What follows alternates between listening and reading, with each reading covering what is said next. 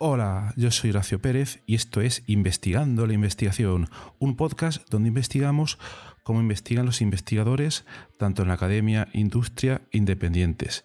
Todo ello mediante entrevistas y debates abiertos, técnicas y estrategias para mejorar todas las partes del proceso investigador y no menos importante, opiniones abiertas que espero llamen tu curiosidad y te hagan también reflexionar.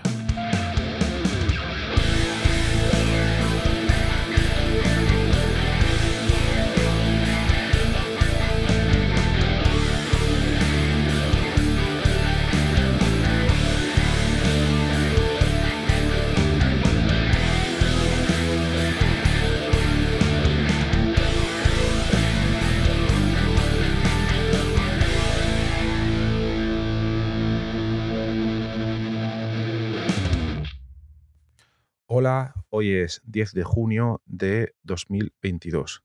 En cuanto a las efemérides científicas e investigadoras, tal día como hoy del año 1836 moría eh, André-Marie Ampère, que fue eh, un investigador que trató de realizar grandes avances y que lo consiguió en el campo del electromagnetismo y que se le conoce por ser el inventor del telégrafo.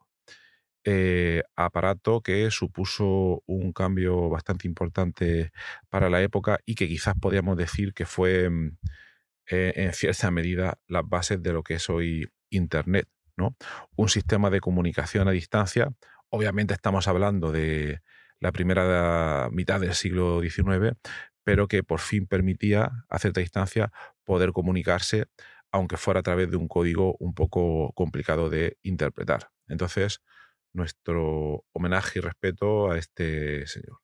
Muy bien, y vamos con el episodio de hoy, en, esta, en este episodio premium del podcast.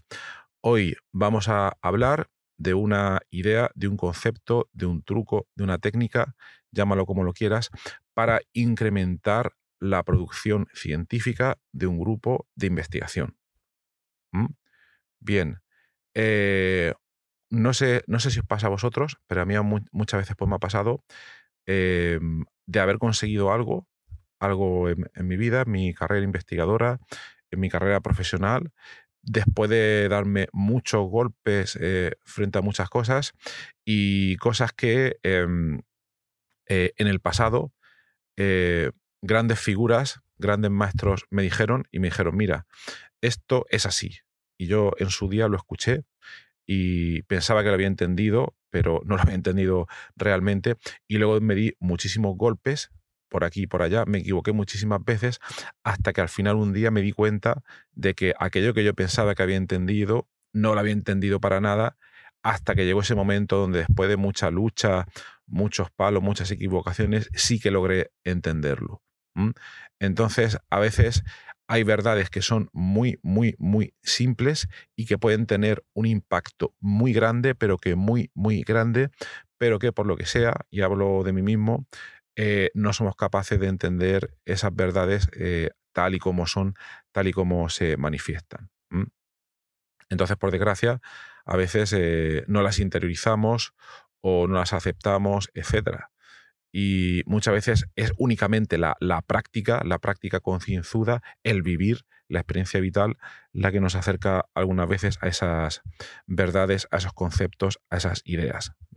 Yo, de, yo la verdad, eh, no he conseguido ciertas cosas, poder aprenderlas de otra manera. He leído muchos libros, eh, etcétera, pero a veces eh, yo creo que es necesaria la pura y dura experiencia en un campo determinado para poder convertirse en un maestro, para poder aprender realmente una serie de conceptos. No hay otra. Te pueden vender cursos, te pueden vender episodios de, podcast, te pueden vender muchísima experiencia. Eh, valga, también la redundancia con esto que os estoy comentando ahora mismo. Eh, con lo que os voy a comentar hoy, pero hasta que no lo experimentéis por vosotros mismos no va a servir para nada. Entonces, bueno, no me quiero extender mucho más en este concepto, pero hoy os quiero transmitir una idea muy simple, y la verdad es que es súper simple, para incrementar de manera drástica la productividad de un grupo de investigación. Y os voy a intentar desarrollar esto primero un poco. Bien, em, un grupo de investigación eh, podríamos decir que en líneas generales su propósito es desarrollar una investigación en un área determinada, ¿vale? Eso creo que queda más o menos claro. Pero luego, a la hora de ejecutar y, de desarrollar esa investigación, hay muchas cosas que se pueden tener en cuenta y esa investigación se puede desarrollar de muchas maneras, como os podéis imaginar también. Pero una cosa que no suele quedar em, reflejada de manera práctica es la productividad científica de un grupo de investigación. ¿Qué quiere decir esto? Pues veréis, dos grupos de investigación que estén trabajando prácticamente en lo mismo, imaginaos eso, ¿vale? Y entonces, uno de los grupos Em, publica un paper cada cinco años. ¿Vale? Lo que pasa es que ese paper se publica en revistas muy, muy, muy top, excesivamente top, aunque eso luego podemos comentar otro día, tales como puedan ser Nature y Science, dos de las revistas científicas con mayor índice de impacto ahora mismo, a día de hoy, en fecha de 2022. ¿Vale? Entonces, tenemos ese grupo que publica una publicación de índice de impacto súper, súper alto, pero una cada cinco años. Y estos grupos existen, ¿vale? En países, sobre todo en países como, como Estados Unidos, que digamos se pueden permitir el hacerlo. En Europa la cosa cambia un poco. Vale, y luego en el otro extremo, eh, vamos a suponer un grupo que investiga en el mismo tema, pero que publica una media de 20 publicaciones por año, vamos a suponer, y que todas son de alta calidad y que están registradas en el JCR. El JCR ya lo hemos, explicado previamente. Es un sistema, no es el mejor ni el más perfecto, pero al menos es el que se sigue en España ahora mismo para, digamos, asignar un índice de calidad a las publicaciones científicas. Pero bueno, vamos a suponer que en este otro extremo tenemos ese grupo de investigación con 20 publicaciones Q1 de primer cuartil al año. ¿Qué diferencia puede haber entre estos dos grupos si realizan en principio la misma investigación? Pues la productividad científica. Em, ¿En qué caso podríamos decir que esa productividad científica es alta o baja? Bueno, pues todo depende, muy importante esto que vamos a comentar, de quién te vaya a evaluar o quién te vaya a medir. Es decir, por ejemplo, me voy a ir otra vez al caso de España, que es el que conozco bien por vivir aquí pero es un poco, podría ser un poco contraproducente, pero a la hora de evaluarte la investigación, determinadas agencias, como puedan ser, por ejemplo, la ANECA o la misma Agencia Estatal de la Investigación, a la hora de evaluarte por puntos y siguiendo ciertos baremos, eh, iba a asignar mayor éxito o mayor productividad al grupo que ha publicado esas 20 publicaciones Q1 en un año que al que ha publicado un artículo en Nature durante cinco años. En España sería así, porque los baremos están eh, bastante establecidos. Em, ¿Quién tendría aquí la, la razón? Pues eso lo podemos dejar para otro día, porque mm, no necesariamente un paper publicado en Nature Science, desde mi punto de vista, puede tener realmente un impacto o no, pero por otra parte, el haber llegado ahí significa que es una investigación normalmente de muy alto calibre. Pero todo esto hay que cogerlo con mucho cuidado porque también tiene su letra pequeña. Pero bueno, vamos al caso de que estamos en España y que eh, puntúa más el haber publicado esas 20 publicaciones por año en el primer cuartil. Entonces, eso es lo que nosotros, lo que yo en este caso definiría como una productividad científica alta, ¿vale? Independientemente del número de citas que vayan a tener luego esos artículos, que es otro aspecto bastante importante. ¿Vale? Pero de momento vamos a ceñirlo solo a eso por basarnos en una definición que todos podamos entender.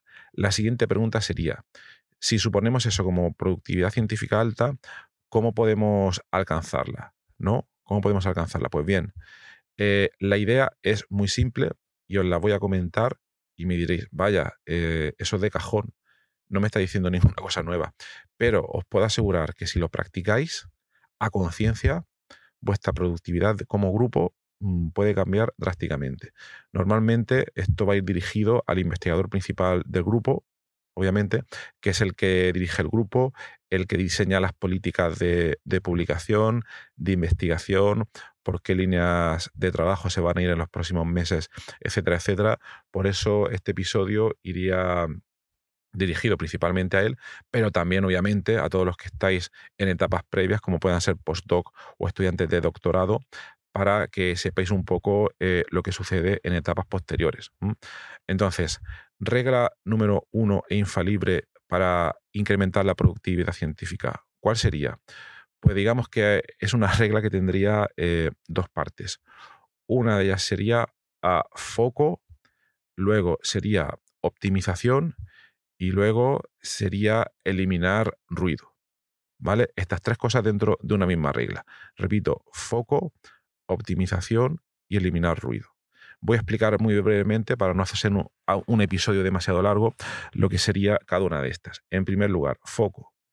Foco quiere decir que eh, nosotros eh, ya tenemos experiencia suficiente para haber definido una línea principal de investigación, donde vamos a atacar y donde vamos a publicar. Entonces, tenemos que hacer que nuestro grupo de investigación tenga un foco muy elevado en torno a esa línea. Y por tanto, todos los recursos del grupo de investigación, del laboratorio, toda la financiación que obtenemos debe ir concentrada para apoyar todos los desarrollos que se hagan en esa línea. ¿Vale? Eh, voy a intentar poner un ejemplo concreto para que se vea. Vamos a suponer, no me voy a ir a, mi ejemplo concreto del descubrimiento de fármacos, pero voy a irme, por ejemplo, a un grupo que hace eh, un grupo de investigación que desarrolla nuevas rutas sintéticas. Estamos hablando de química orgánica, por ejemplo. Es el primero que me ha venido a la cabeza para sintetizar ciertos compuestos. ¿Vale? Vamos a imaginar que esos compuestos son eh, flavonoides, por decir algún tipo. ¿Vale? Entonces, si el grupo quiere tener una productividad bastante elevada en esa línea, primero tendría que centrarse durante un espacio razonable de 2, 3, 4, 5 años en eh, química sintética de flavonoides. Tendría que, especializarse ahí. Y eh, ver qué es lo que necesita para publicar de manera continua y elevada, porque aquí es lo que estamos hablando. Eh, en otro episodio hablaremos si esto mm, tiene cuáles son sus ventajas y desventajas, pero aquí, como hemos dicho, nos vamos a centrar en eso, en obtener una productividad científica elevada según las métricas comentadas y en cómo hacerlo. Pues entonces lo primero que habría que hacer es definir muy bien la línea. Entonces, en este laboratorio se diría bien, a partir de ahora nos dedicamos exclusivamente a desarrollar métodos de química sintética para sintetizar flavonoides y los hacemos lo más óptimos posible. Entonces, todas las publicaciones tendrían que venir en torno a esa línea. ¿Qué quiere decir esto? Esto tiene unas connotaciones que quizás no se, no se ven claras, pero son las siguientes. Imagínate que un día te viene alguien que ha visto tu trabajo y le ha maravillado y te dice, vale, me gustaría colaborar contigo, y pero proponerte que a mí no me interesan los flavonoides, me interesa otro tipo de molécula, no sé, ah, cierto tipo de carbohidratos. ¿Podríamos colaborar en el desarrollo de nuevas líneas sintéticas en ese ámbito? Entonces tú ya tendrías que tener preparada la respuesta. La respuesta sería un rotundo no. ¿Por qué? Porque te alejaría de tu foco, ¿vale? Imagínate que en realidad te viene esa misma persona, pero en lugar de hablarte de carbohidratos que están lejanos, te habla de trabajar conjuntamente en flavonoides, pero de un tipo ligeramente distinto a los que estás trabajando tú. ¿Qué le dirías? Pues yo en principio le diría que no, que no, porque puede ser ruido, tengo que hablar con esa persona, quizás tengo que tener muchas reuniones previas para ver lo que quiere, pero si de partida yo sé que es algo que me supone redireccionar, cambiar muchas cosas de mi línea principal de investigación, yo le diría que no. Yo a partir de ahora, si quiero una productividad científica elevada, tengo que hacerme experto en un área muy foco, muy nicho. Y esa área, en este caso ya la hemos diseñado, es esa línea que ya os digo, esto es por poner un ejemplo de química sintética de flavonoides. ¿Vale? Luego, además, eh, necesito recursos para poder llevar a cabo esa línea. Los recursos son financiación para el laboratorio, probable, probablemente personal para llevarla a cabo, etcétera, etcétera. Entonces, mucho cuidado eh, con el. Tenemos que invertir tiempo como investigadores principales en aplicar a convocatorias de financiación para que nos den recursos para nosotros poder seguir trabajando en esas líneas de investigación. Entonces, nos tenemos que centrar en pedir financiación que sea específicamente para eso que estamos realizando. Y que todos los recursos que vayamos a solicitar o, muy importante también, que nos vengan de manera indirecta, que sean para eso. Me explico, este punto es muy importante para no perder foco. Imagínate que te viene un estudiante de máster o un estudiante que quiere hacer el doctorado gratis contigo, ¿vale? Y te dice, mira, me interesa mucho lo que estáis haciendo, pero eh, tengo experiencia cero en este campo y no me interesan mucho los flavonoides, me interesarían más ciertos compuestos conjugados, por decir algo. ¿Qué es lo que yo le diría? Le digo, mira, no, lo siento. Primero, em, coger estudiante gratis a veces suele dar bastantes problemas, porque no te garantiza que al final vayan a seguir contigo, no tienen una beca y es también eh, una situación muy incierta, porque luego les puede salir otro trabajo, dejarte colgado, etcétera, etcétera. No estoy diciendo que no haya que hacerlo, al, revés, pienso que es importante apoyarlos en todo lo, posible, pero eh, que quede claro, si decidimos tener una productividad científica alta, tenemos que centrarnos en optimizar recursos y que esos recursos estén alineados con lo que estamos haciendo. Entonces, este no podría ser nunca el caso.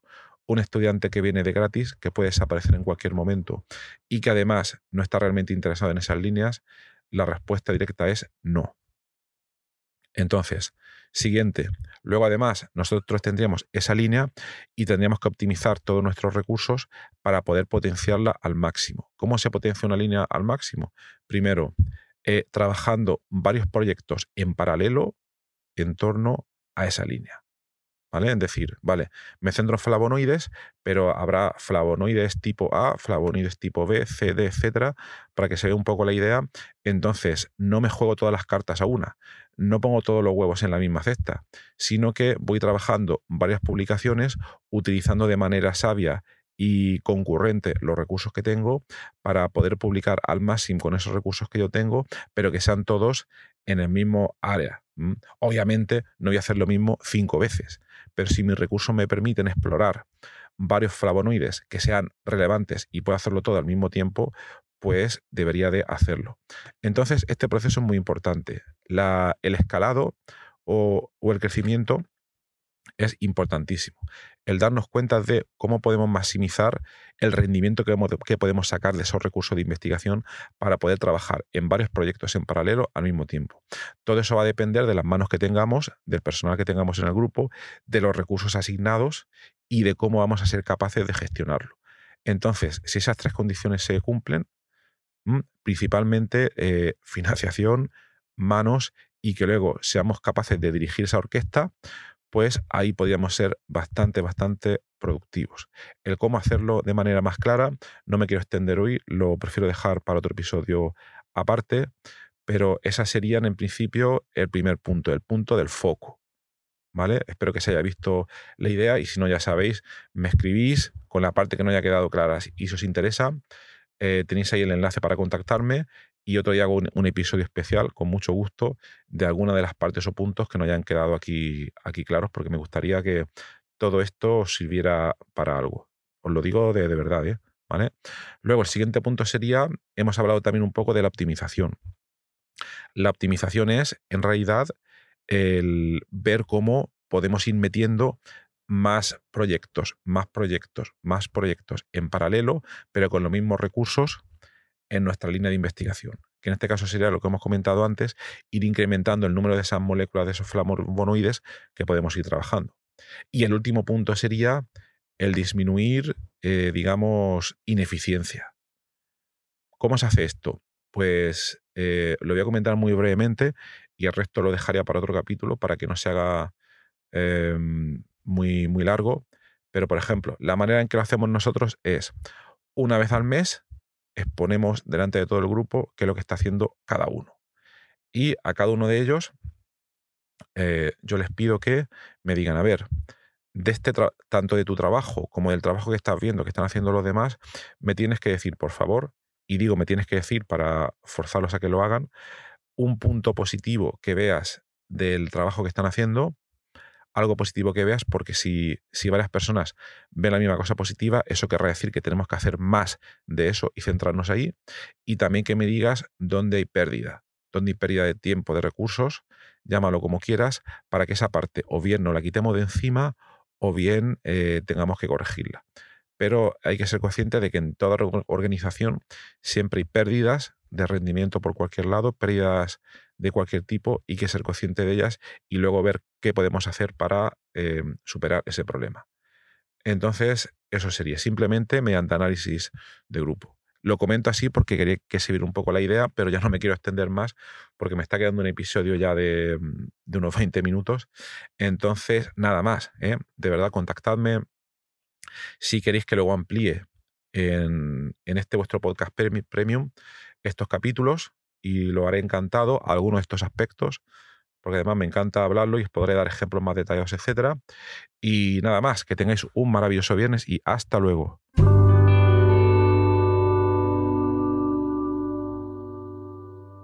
Muchísimas gracias por haber escuchado hoy este episodio del podcast Investigando la investigación. Y también, sobre todo, gracias por haber llegado hasta aquí, porque esto ya es el final del episodio del podcast. Si ya conoces el podcast y me conoces a mí, pues esta parte ya te la puedes saltar. Pero si acabas de llegar al podcast y quieres saber un poco más sobre él, te recomiendo que te quedes solo un momento. En primer lugar, te voy a comentar quién soy y a qué me dedico. Mi nombre es Horacio Emilio Pérez Sánchez, a veces lo abrevio como Horacio Pérez, y soy de formación químico computacional. Actualmente estoy contratado en la Universidad Católica de Murcia, UCAM, donde me dedico a tareas de investigación soy actualmente el investigador principal del grupo de investigación en bioinformática estructural y computación de altas prestaciones, donde nos dedicamos a desarrollar métodos avanzados de descubrimiento de fármacos, a implementarlos en supercomputadores debido a la gran cantidad de cálculos que estos tienen que realizar y además eh, proporcionamos acceso a dichos métodos a través de servidores web o a través de otro tipo de herramientas bioinformáticas. Al mismo tiempo aplicamos dichos métodos a problemas más relevantes dentro del descubrimiento de nuevos fármacos y los compuestos que descubrimos los patentamos y los licenciamos a diversas empresas. También soy docente en diversos grados en la UCAM, como puede ser el grado en farmacia, el grado en ingeniería informática y el grado en medicina. También trabajo por cuenta propia como autónomo.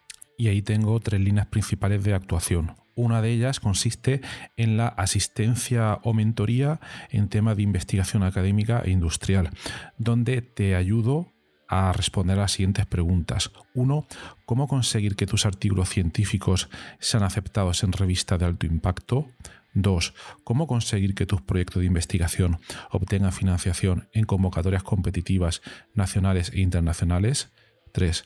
Cómo gestionar eficientemente tus proyectos de investigación actuales para conseguir los objetivos propuestos. Y 4. Cómo incrementar tu productividad como investigador y disminuir tu estrés. También ofrezco servicios de asistencia en bioinformática estructural respondiendo a las siguientes preguntas. 1.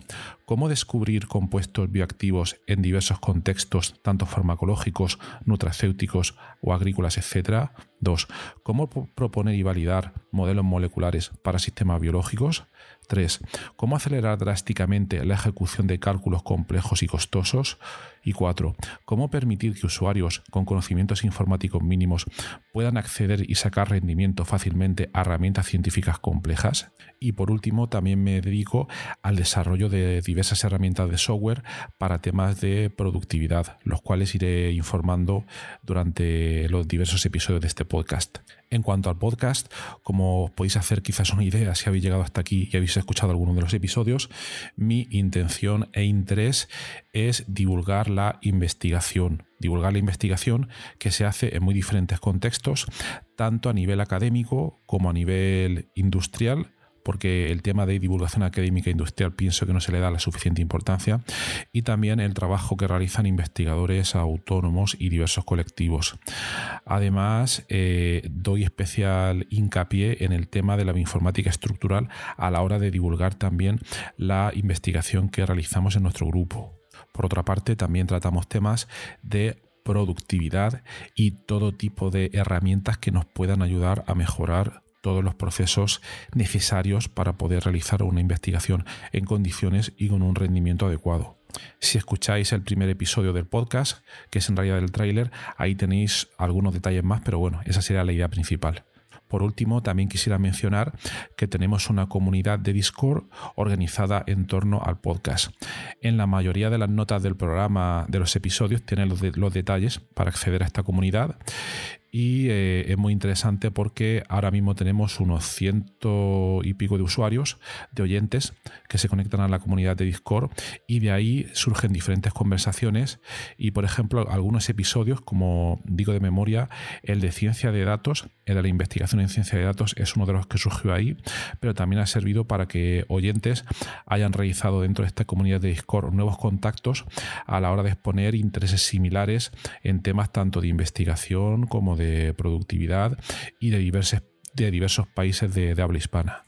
También me gustaría decirte que si te ha gustado el podcast, te agradecería muchísimo si lo pudieras sugerir a amigos, contactos que pienses les pueda llegar a interesar o compartir eh, a través de múltiples plataformas, ya sean las redes sociales, mensajería, WhatsApp, Telegram, Discord, etcétera, emails o cualquier otro medio. Asimismo, también ayuda mucho si en las diferentes plataformas donde se puede escuchar el podcast, como Spotify, Apple Podcasts, Evox, etcétera, nos puede dar ahí eh, cuatro estrellas, cinco estrellas, etcétera, lo que tú veas necesario.